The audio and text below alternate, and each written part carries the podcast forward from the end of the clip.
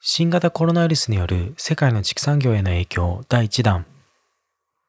世界は新型コロナウイルスで騒いでいるが畜産業へはどのような影響があるのだろうか。あちこちで外出制限のために飲食店が閉まりスーパーマーケットで食材が買い占められている。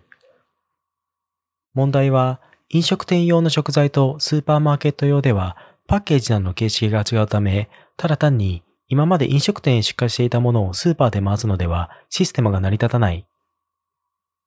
飲食店だけでなく、今は多くが閉まっている学校の給食や会社の食堂も同じことだ。牛乳、店では売り切れ、農場では廃棄。農産物すべてに影響があるが、畜産物の中では特に日持ちがしない牛乳が一番打撃を受けているようだ。牛乳は冷蔵が必要だし、比較的すぐに売るか乳製品に加工しなくてはならない。肉のように冷凍するわけにもいかない。飲食店からの需要が激減したため、牛乳の送り先がなく、アメリカやカナダでは酪農場で大量に牛乳が破棄されている。品種改変された現代の乳牛たちは、本来の10から20倍もの牛乳を作り続けるため、絞らないわけにはいかない。牛乳の生産を減らすために頭数を減らすことなども考えられているので、それは牛たちにとっては良いことなのかもしれない。ただ、いつか需要が戻った時に、それに対応できるように頭数を削減しない農家もいるだろう。中国でも牛乳の需要が減っているため、乳業業界と政府の機関が協力して、中国国民の牛乳、乳製品の摂取ガイドラインを発行し、新型コロナウイルスに対する免疫力を上げるために乳製品をもっと取るように呼びかけている。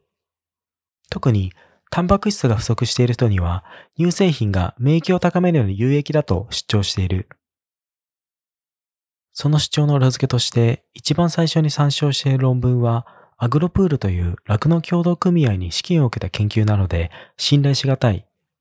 さらに、中国人の約85%が乳糖不対症を持っているにもかかわらず、そういう国民たちにも乳糖が除かれた乳製品の摂取や徐々に乳糖を摂取することによって寛容することを逃している。畜産の厳しい状況。需要の減少により畜産物の先物価格が落ちてきている。例えばアメリカでは、新型コロナウイルスが中国で発症した1月中旬と比べ、豚肉の先物価格は約40%減少、牛肉や牛乳の価格も約30%減少している。失業などでお金の余裕も減っているため、比較的高価な牛肉と比べ、鶏肉の影響は少ないようだ。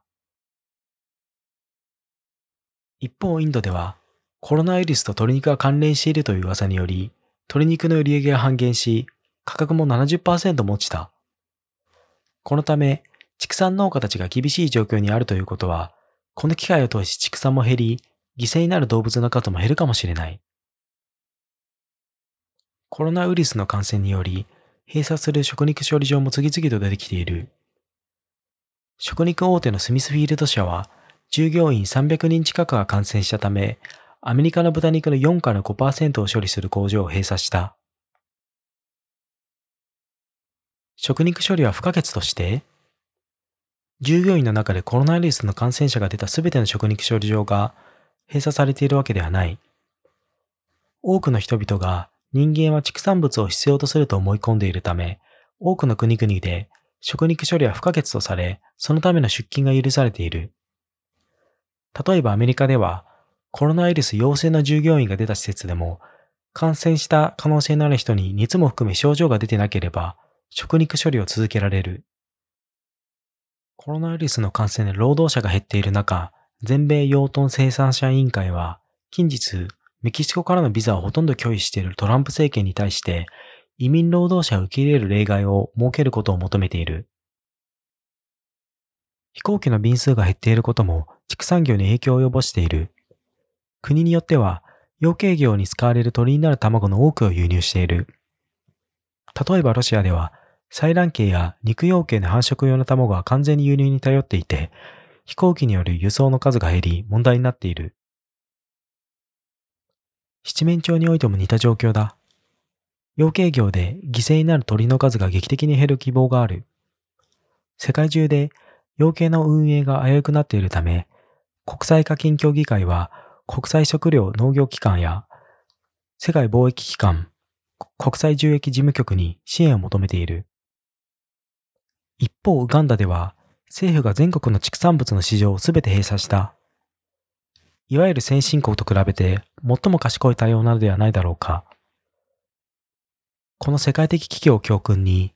人類は畜産という他の動物たちに対する不必要な扱いを見直すべきだろう。